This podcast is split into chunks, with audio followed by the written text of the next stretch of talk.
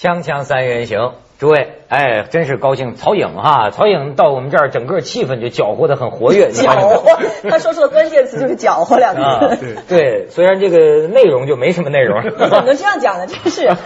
形式形式就是内容，气氛就是内容嘛。没错，气氛大于一切哈。你们来传播知识，我来负责搅和气氛。啊，你都认为我们可以传播知识是吗？现在在我眼里也可以了。我我是卡斯特罗吗？我跟你讲，实际他才是咱们应该紧追的。嗯。小富婆呀，哪有？千万不要这样讲。你说，哎，一个上帝啊，有时候会把太多的东西给一个人，你又年轻漂亮啊，又有钱。我十五岁出来拍戏，我等于十五岁就工作。那你说你积攒这么慢慢慢慢，人是有个积攒的过程啊。十五岁、十十二岁出来打童工的中国都有很多呀，就 是，我们给卖到那个东南亚当妓女的那个那个厨妓都有很多呀。我承认我我承认我运气很好，但你不得不承认我也很努力，好吗？你不要一下子把所有我的努力全部打翻。那那你觉得你说你这么多的哎，我现在怎么觉得我身边的女的都比我有钱呢？女的有钱，像我说过好多次了，就是。凤凰卫视女主持人都比男主持人有钱，但你不觉你不觉得在现在这个社会，女人有时候做一点事情时候比男人拼吗？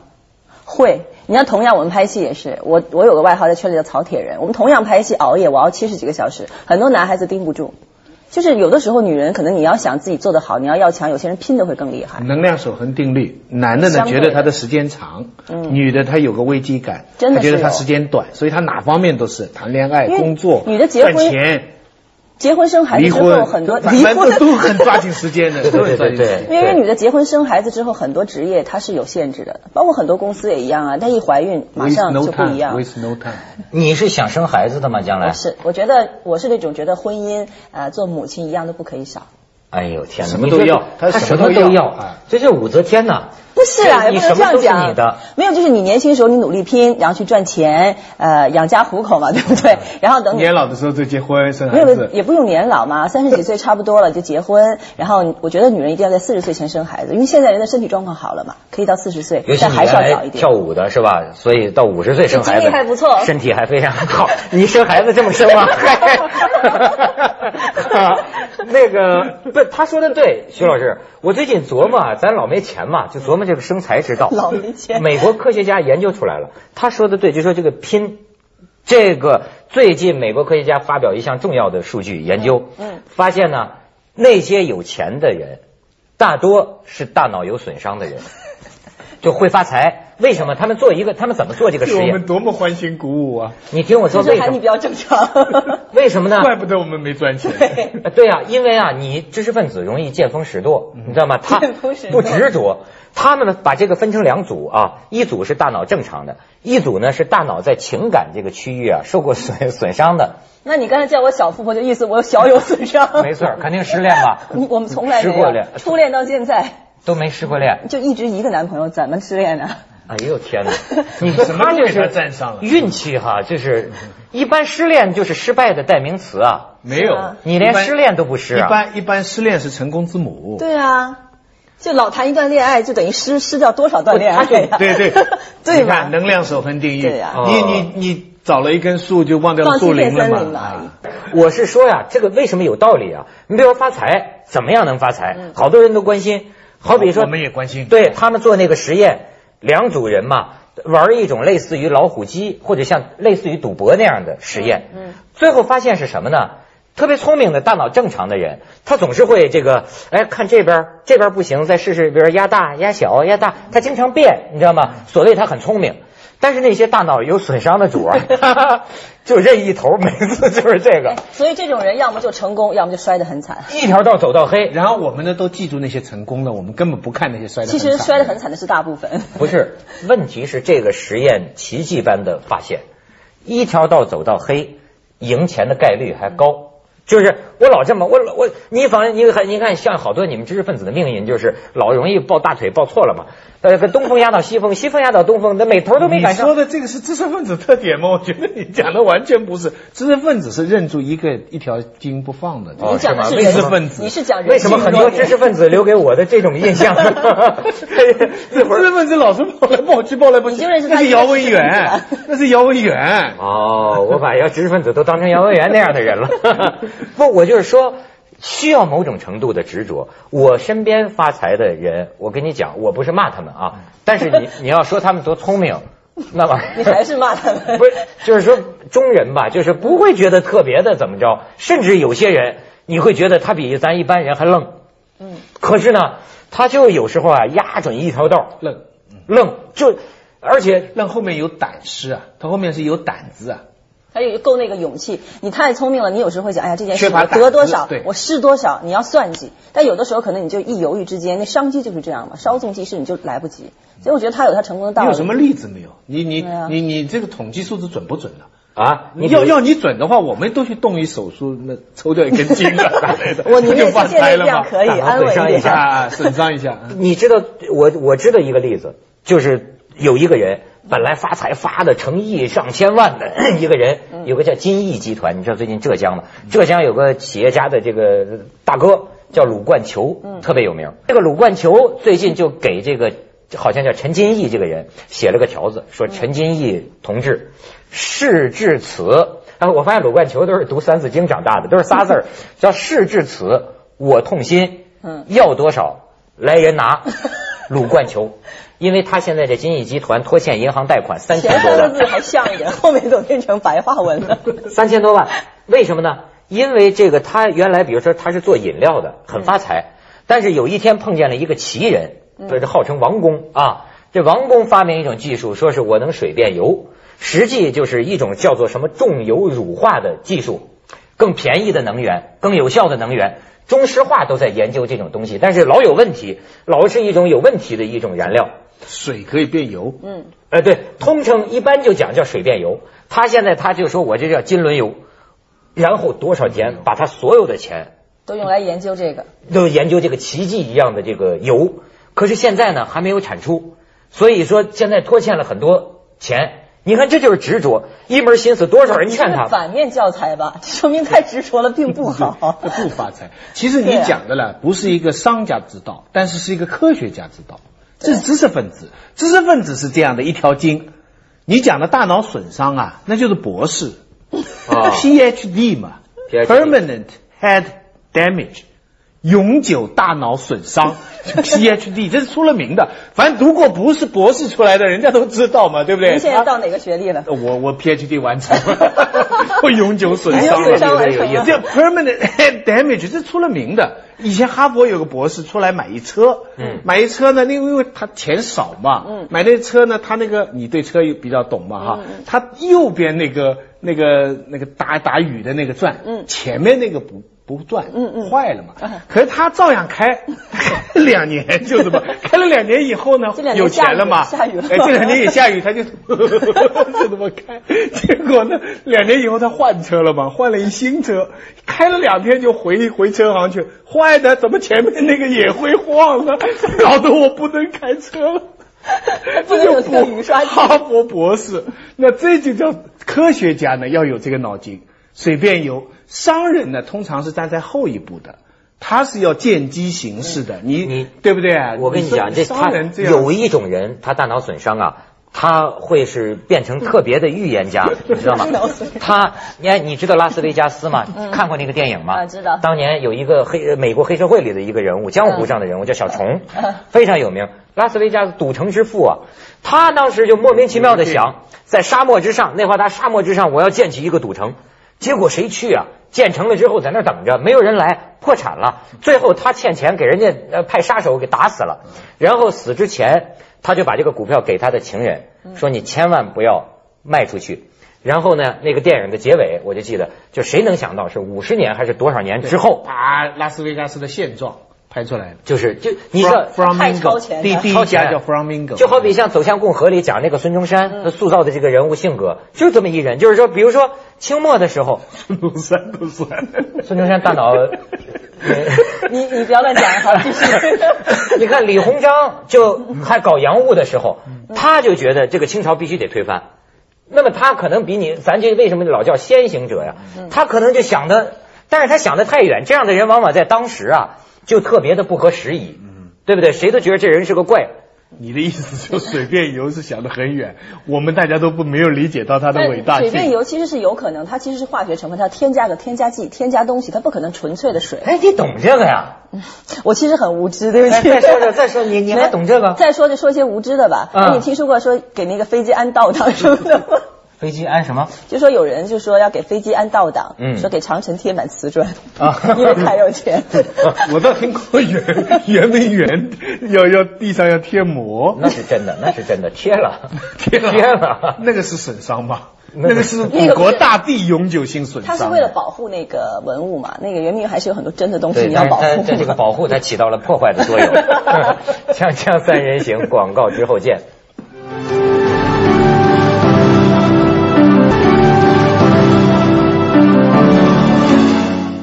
你还别说，就说这个执着啊，嗯，呃，你知道最近买彩票的吗？哎，怎么彩票都在广东啊？什么几个中头奖的，有中山的，有哪？最近一个就是三注加起来一千五百多万一个人。他是三注买同一个号码，对不对？哦，是啊，我也听说过很多，有一个女大学生三注都中了。对，也有一个女大学生，好像是一个学生，她也是买了三注同样同样的五百万一注嘛，她也是因为你中了一个号码，她已经三注就中了。就很多人就说我一辈子就买这个号码，很多人是这样的。有我听过，有听我听过，人家是一对，就是说把男女啊两个人呢，他们就把他们的两个人的生日串起来，嗯，就一直买这个，最后就买成了。你看，还是爱情的力量。但是我们看到的又是记住成功的例子，大部分是失败的。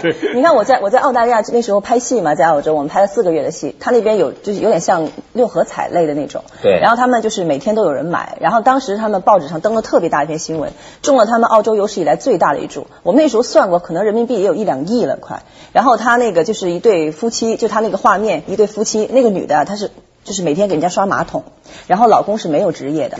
是无业游民，然后家里的孩子特别的穷，就好像孩子们出门要穿一条裤子，穷到那个地步，就靠他一个人刷马桶。他可能就是每天没什么钱，他就拿那个就是比如说两块钱一注吧，他就拿两块钱买了一张彩票，然后搁起来，然后就每天还是刷刷马桶。后来那个奖开出好长时间一直没人领，说为什么没人领？这是澳洲有史以来最大的一个奖，可能隔了好久，女的突然想起他有张彩票，拿出来看是他的。他那个报上那个大照片，就他们一家人啊，老公还有孩子，就在那个有马桶的那种地方，拿着钱扔，满天的钱。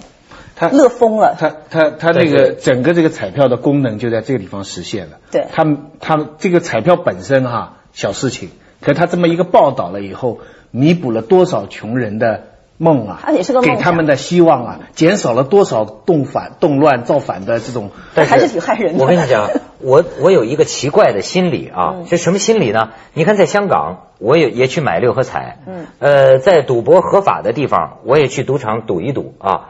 但这个心理很奇怪，你说我买我去赌，我是为了赢吗？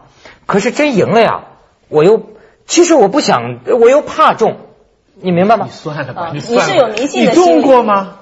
我中过呀，一百五十块钱呢。我也算了，你这个不是，我怕中到一千五百万你就不怕了？对，我怕，就我怕的就是这个。你中了一千五百万，中了给我。我哎，对我有时候扪心自问啊，我就是觉得，难道我真想中吗？你比如说在澳门赌场啊，嗯。我是要把我我为什么每次必须输钱呢？因为我赢了，我觉得我不能走，我必须把我这个钱输光了。你还是有一个赢的钱输光了，没错，就是内心深处啊，有个理儿或者说有个份这么个概念，就老觉得呀，发横财啊会不会招横祸？你知道吗？一百五十块招什么横祸？你无非是想这里输点钱出去就容易找到女朋友。我知道你的基本心理。我去拉斯维加斯，我就是拿出五十美金或者一百美金，我非常快的就输掉了。然后就我觉得我是交了税了，然后我指着这个那个酒店里很好大理石的柱子，我就这根大概是我捐的。我每次就很快就完了，我根本不像他还操心会赢，哪有机会嘛？我觉得这没什么机会的。我是那天在中央台上看一事儿，特逗。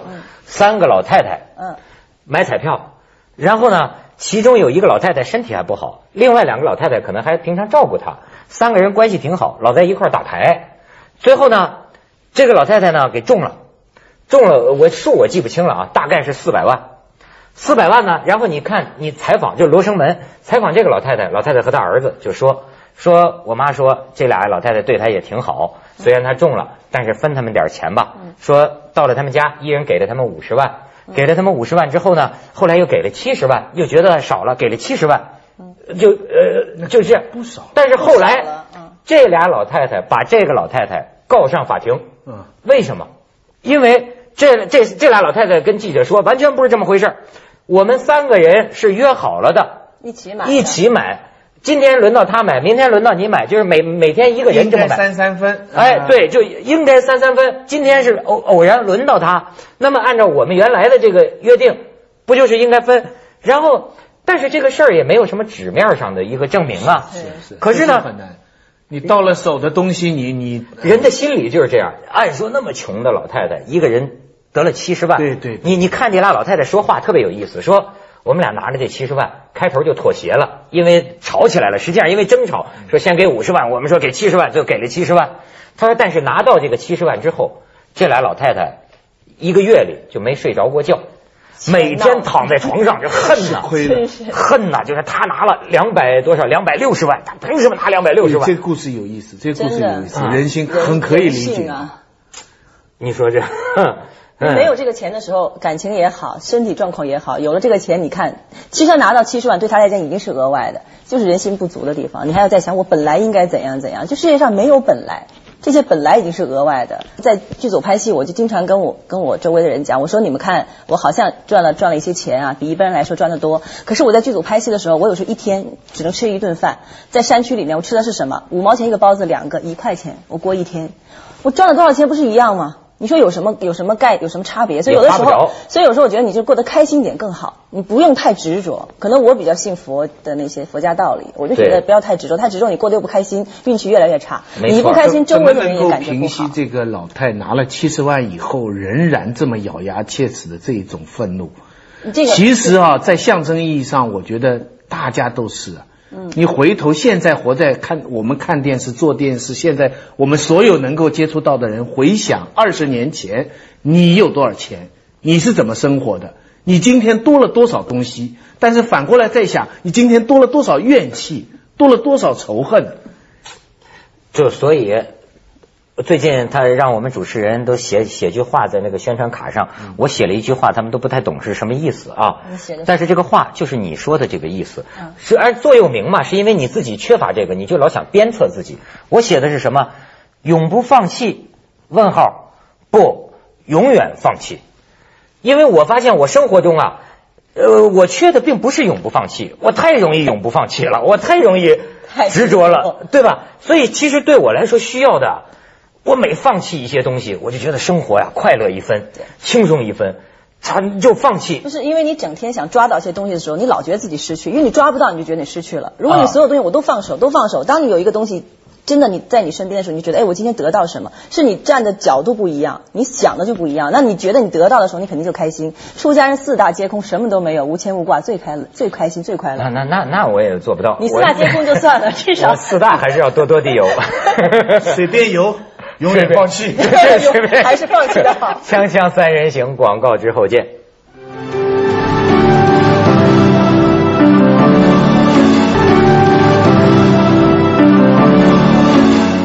曹颖，你的致富经验是什么呢？我的致富经验就是 要像老黄牛一样低着头苦干，不要看两边，啊他是金不要想太金牛座实在看不出来，我真的像老黄牛，他像小蜜蜂啊。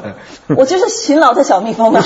你看我小蜜蜂就不做的工作对你看你每天做，如果做一个节目，你现在只做主持人嘛？俩节目，你你俩节目份钱，那我呢？做节目、唱歌，然后拍戏。哪样都挣钱呢？不是你做这么多工作，我的精力投入跟你不一样啊！你你每天可以睡几个小时？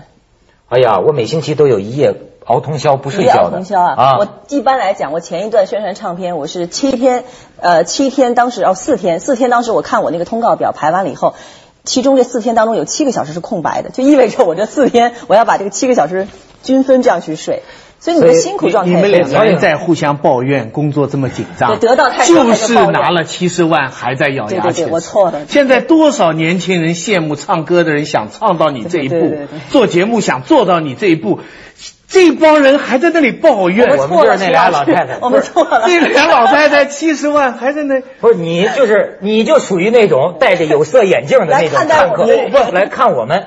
在我眼里，我听他这番话跟你的理解不一样。他是有感我觉得他是说他自己是个勤劳致富的榜样，对，对吧？就你辛苦了，那是有你知道有多少女孩子还像你这样，还在还在折腾，还在卖到还在东南亚当厨师，还在用用这句话 不要厨妓，三里屯台上唱歌也是十四岁就出道啊！你这来情绪稍微平复一下，嗯突然慷慨激平衡啊昂起来。但你知道，我承认，那你要有运气，因为尤其做艺术这一行，你勤劳是必须的，你不勤劳根本不能红。但你就算再勤奋，也要有有机会。我刚出道的时候也没有公司啊。我跟你说，有的人的命快告就是诉人家秘诀怎么抓。你好比觉得，哎，我跟你讲，我好比觉得我们鲁豫 也是这个命，就是呃有人愿意帮他，就老有人愿意帮他，嗯，这真没办法。而且这种填膺的命一般都是女的，你很酸葡萄心理感觉。男的一般就是老需要去帮人。